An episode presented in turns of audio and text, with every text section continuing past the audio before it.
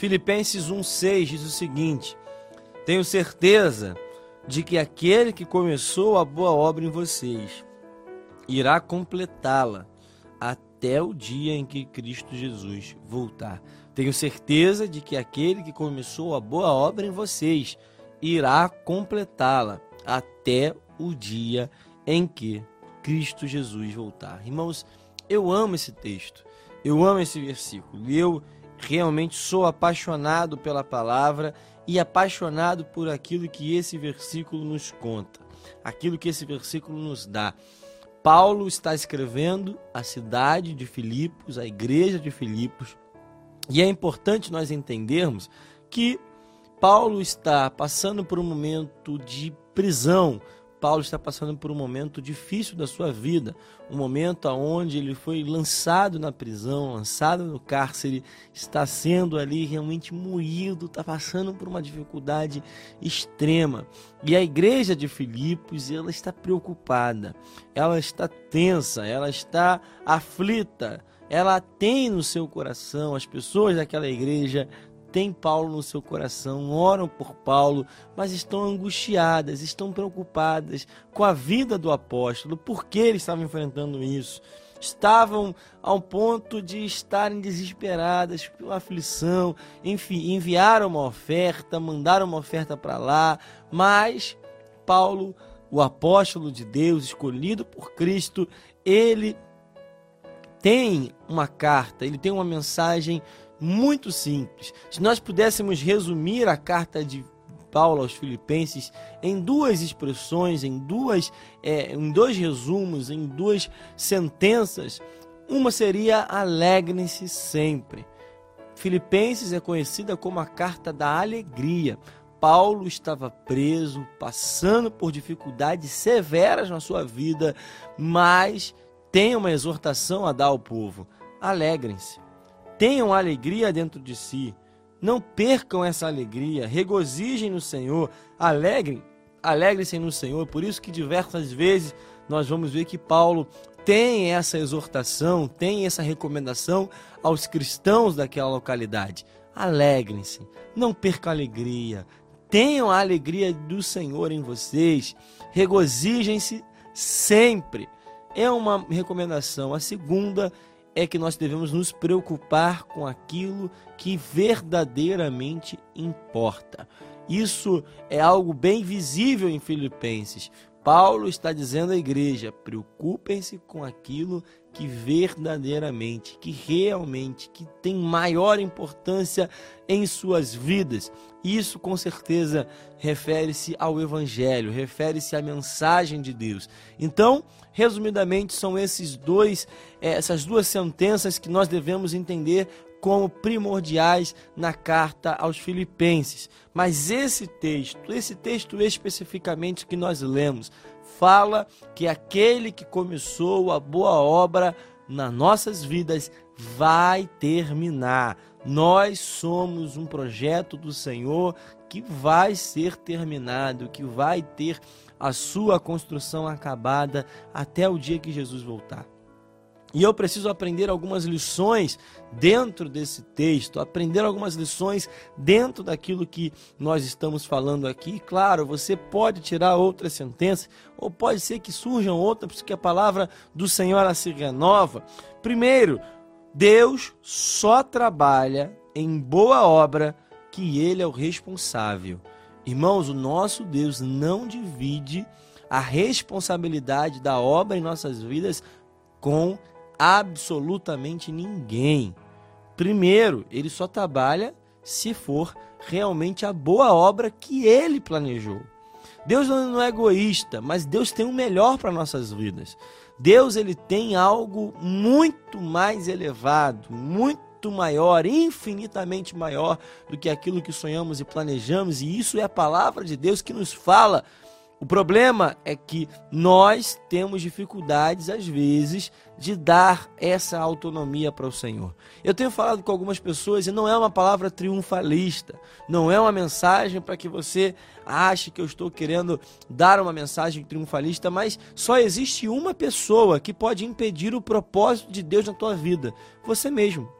Só nós mesmos temos essa capacidade. Porque até as ações do inimigo, até as ações contrárias de pessoas que nos cercam, elas só vão prosperar, só vão ferir o propósito que Deus tem se nós permitirmos. Porque nenhuma ação maligna vai nos tirar do propósito, vai nos tirar do lugar a qual o Senhor nos separou para fazer, para estar, se nós não permitirmos, se nós não dermos brecha, se nós não permitirmos através de nossas ações e reações que isso aconteça. Irmãos, aquilo que ele projetou vai acontecer. O Senhor não trabalha em mais obras. A palavra é bem clara, é bem direta aqui. Aquele que começou a boa obra em nossas vidas. É claro que o Senhor não jogaria a palavra fora não jogaria nenhum termo aqui se não fosse com a utilidade. Se existe boa obra, é porque tem má obra. Se a palavra de Deus fala a boa obra, é porque há obras ruins sendo executadas em nossas vidas. Muitas vezes nós projetamos algumas coisas, que não agradam ao Senhor, nós pensamos em projetos que não são compatíveis com a vontade de Deus, nós pensamos em fazer, elaborar e planejar e sentar e construir e tentar fazer coisas que o Senhor não prometeu para nossas vidas. Não são boas obras que ele nos separou. Irmãos, Deus não é responsável pela obra que ele não começou. Deus só é responsável pela boa obra que ele planejou para nossas vidas. Isso é muito sério, irmãos. Nós vivemos um tempo onde a sociedade ela está cada vez mais antropocêntrica. Nós temos colocado o homem no centro de tudo, colocando o nosso próprio eu no centro. Nós estamos nos auto-idolatrando, fazendo de nós mesmos o nosso Deus. E quando nós fazemos isso, nós temos a tendência de querermos ser, querer ser aquele que projeta as nossas próprias obras, aquilo que nós vamos fazer, tentar construir para si. Irmãos, nós precisamos lembrar daquela torre de Babel, lá no começo da história. O homem se junta, os homens se juntam para construir algo que se exalta, que é algo que vai exaltar a humanidade, que vai exaltar a si mesmo, tentando tocar o céu. Irmãos, Deus só é responsável por aquilo que ele mesmo projeta Pare de tentar fazer a obra por si próprio. Irmãos, o Senhor é responsável por esse projeto e ele vai completar. Ele vai terminar aquilo que ele é o responsável. Mas para isso você precisa permitir. Para isso você precisa dar autonomia. Para isso você precisa não utilizar o teu livre arbítrio para interferir naquilo que o Senhor está fazendo em nossas vidas. Deus vai completar a boa obra, mas desde que ele continue sendo responsável por ela, desde que de nós permitamos que a boa obra continue, não interferindo. Irmãos, é claro que nós conhecemos obra no nosso cotidiano.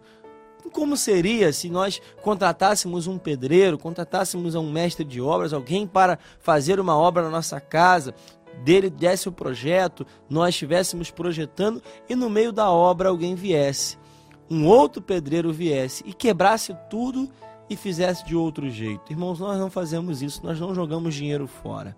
Nós não jogamos o nosso tempo fora, porque obra demanda tempo, mas nós fazemos isso em nossas vidas o tempo inteiro. Deus está construindo algo em nossa vida, Deus está construindo algo em nossa família, Deus está construindo algo em nosso ministério, mas quantas vezes nós não interferimos e destruímos aquilo que o Senhor está fazendo? Cuidado. Deus ele vai completar, mas ele precisa continuar sendo responsável. Outra lição que eu aprendo desse texto é que Deus não é homem para que minta, irmãos. Isso é fundamental. Deus ele vai completar a boa obra porque ele não é um homem para mentir, nem filho do homem para se arrepender. Irmãos, nós temos esse exemplo de dois em dois anos aqui no Brasil, que é cada vez mais claro. Nós temos as promessas eleitorais, promessas que são feitas, pessoas que voltam sempre prometendo tudo, prometendo que vão mudar tudo, prometendo que vão transformar tudo, que vão fazer um monte, um monte de obras e que a gente sabe muito bem que não terminam ou às vezes nem são feitas. Irmãos, outra lição é que nosso Deus não é um Deus de obras inacabadas e essas duas se juntam.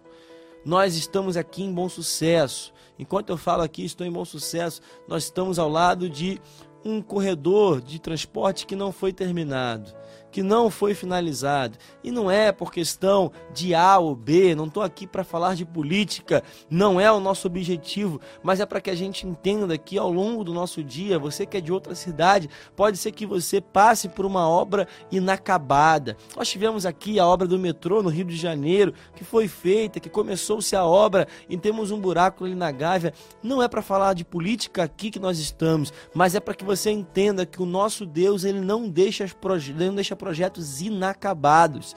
Homens fazem isso, políticos fazem isso, pessoas fazem isso em nossas vidas, prometem algumas coisas para nós e não terminam. Nós mesmos, às vezes, queremos começar uma dieta, começar um projeto. Quantas pessoas começam um plano de leitura e não terminam? Nós somos homens e, como homens, nós às vezes fazemos obras inacabadas, mas o nosso Deus não é assim. Aquilo que ele começa a fazer, ele vai terminar, ele vai finalizar. Irmãos, a obra na tua família que o Senhor começou a fazer não terminou, mas ele vai acabar, irmãos. Ele vai finalizar essa obra. Você vai chegar até o final e vai dizer que o Senhor completou a boa obra que começou. O teu ministério que começou, o Senhor não quer que seja um ministério inacabado. Ele não permite, não permite que nós sejamos obras inacabadas nas suas mãos. Deus, se Ele começou a obra em nossas vidas, Ele vai finalizar, irmãos. Ele vai terminar. Ele vai chegar até o final. Nós não vamos ficar pelo meio do caminho, mas nós precisamos estar condicionados ao processo. Irmãos, toda obra, toda obra, ela passa por um processo de construção.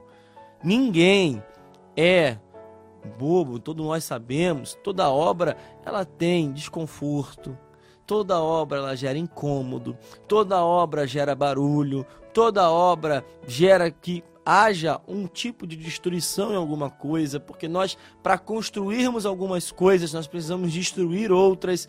Nós sabemos como funciona uma obra.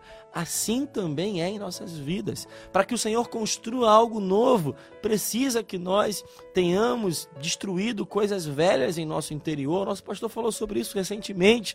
Para que o Senhor entre com o novo, coisas que deveriam sair do nosso interior, do nosso sentimento, da nossa mente, precisam ir embora. Irmãos, processo, nós estamos condicionados ao processo. Essa obra, ela vai acontecendo, Deus vai transformando gradualmente em nossas vidas, porque é assim que funciona.